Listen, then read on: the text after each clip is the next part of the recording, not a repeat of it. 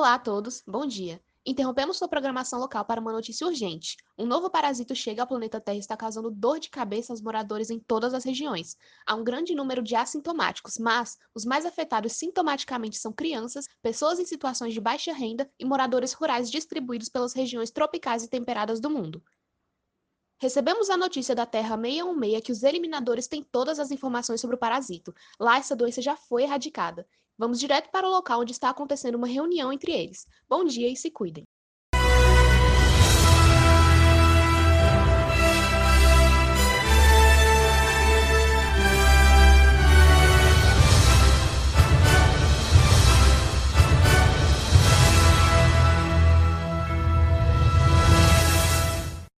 Ué, só eu e você, Viúva Negra? Cadê o resto dos eliminadores? O Capitão América tá de férias. O Hulk tá verde. O Thor tá bêbado de novo. Faltou o Homem de Ferro chegar, né?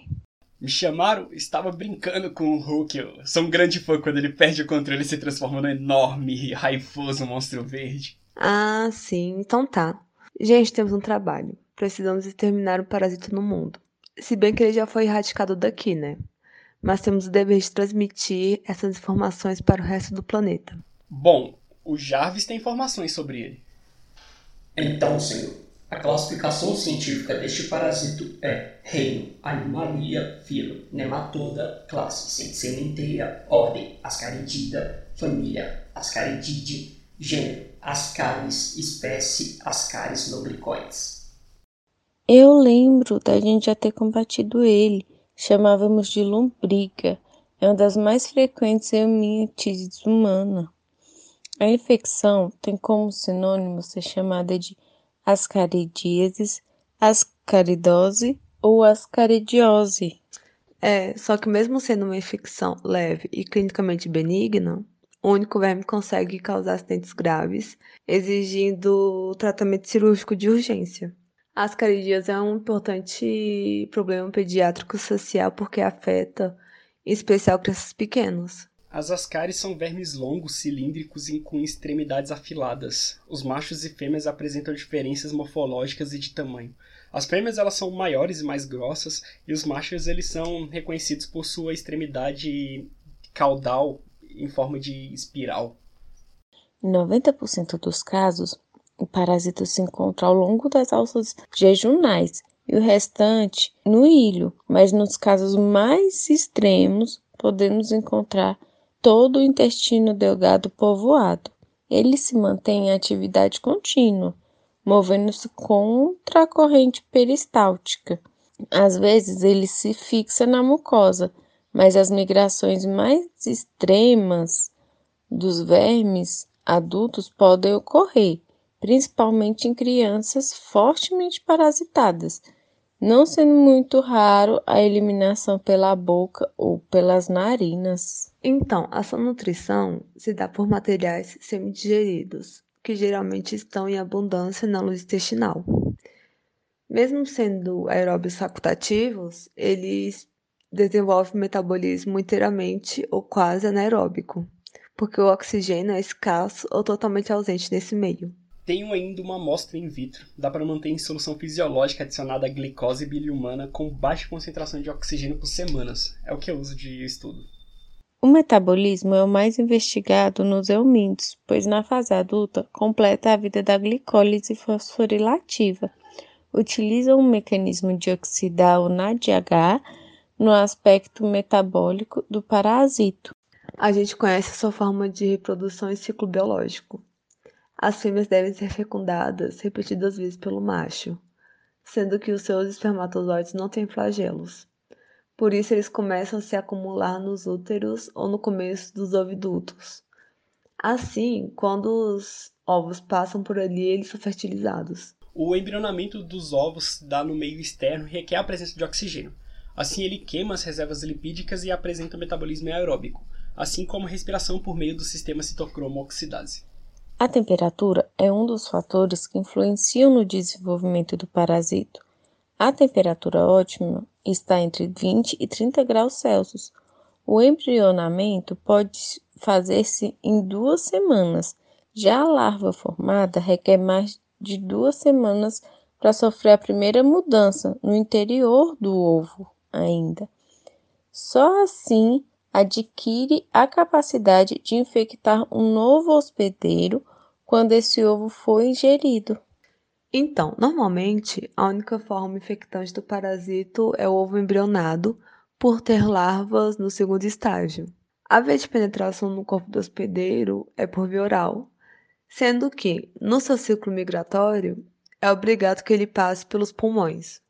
O comportamento do organismo humano ao parasito indica a participação de mecanismos fisiológicos específicos na resistência natural. A defesa inespecífica faz também por reações inflamatórias contra estágios larvários, e é intensa nos pulmões onde muitas larvas são destruídas.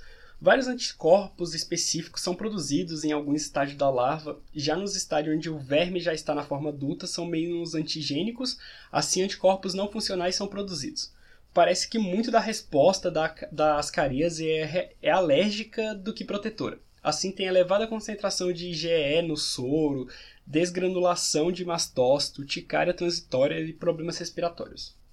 Muitas vezes, o parasitismo dos ascaris é totalmente assintomático. A ação patogênica desenvolve-se habitualmente em duas etapas. Durante uma durante a migração das larvas ou quando os vermes adultos já encontram-se em seu habitat definitivo.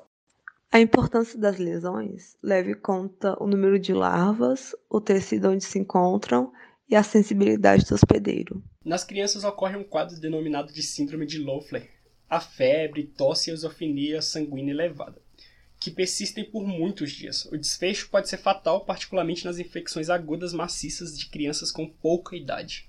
Depois de alcançar a maturidade na luz do intestino delgado, o parasito pode permanecer quieto no hospedeiro, sendo descoberto ocasionalmente se for expulso nas fezes ou em exames coproscópicos.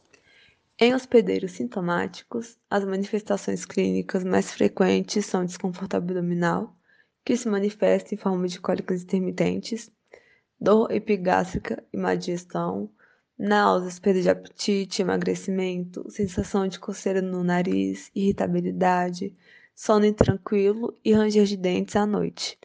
Já em pessoas hipersensíveis, elas podem ter manifestações alérgicas diversas, como urticária, edemas ou crise de asma brônquica. Os quadros clínicos não permitem distinguir as caríase de outras verminoses intestinais. Muitas vezes é a eliminação espontânea pelas fezes ou pela boca que esclarece os casos. No geral, os exames de fezes são os mais indicados e resolvem 90% dos casos. Diagnósticos mais específicos na fase de migração larvária é difícil, a menos que encontrem larvas no escarro ou no líquido aspirado do estômago. O tratamento que temos se mostra eficiente. Na grande maioria dos casos, o mebendazol é utilizado. Esse fármaco é um antiomíntico de amplo espectro que age sobre as tubulinas e causa o desaparecimento dos microtúbulos celulares. Por esse mecanismo, o transporte de grânulos de secreção e a movimentação de organelos ficam bloqueados nas células epiteliais do intestino dos nematóides. A posologia recomendada é com uma dose de 100 mg duas vezes por dia durante três dias. Em geral, esse tratamento farmacológico não tem efeitos tóxicos adversos, levando em conta que sua absorção pelo intestino é insignificante e sua eliminação é muito rápida. Outro medicamento utilizado é o Pirantel. Ele bloqueia a atividade neuromuscular com produção de paralisia espástica do euminto, sob a utilização de forma de pomoato ou emboato. É eficaz contra as cáries, ancilostomídeos, enteróbios a administração como dose única oral de 10mg por quilo de peso do indivíduo cura cerca de 100% dos casos de ascaríase. É bem tolerado pelos pacientes, mas pode produzir efeitos adversos como náusea, vômitos, dor abdominal e diarreia, bem como sensação de vertigem. Amplamente distribuída pelas regiões tropicais e temperadas do mundo, a ascaríase incide mais intensamente nos lugares com clima quente e úmido, bem como onde as condições higiênicas da população são mais precárias. A ecologia das careias envolve fundamentalmente o setor da população humana que vive em precárias condições sanitárias por razões socioeconômicas e culturais. A maior incidência da parasitose em crianças é atribuída ao fato de exporem elas mais frequentemente ao contato com ovos, por brincarem no chão, por terem hábitos higiênicos mais pobres que os adultos. Pela mesma razão, a carga parasitária são geralmente maiores em crianças de idade pré-escolar ou escolar que indivíduos mais velhos.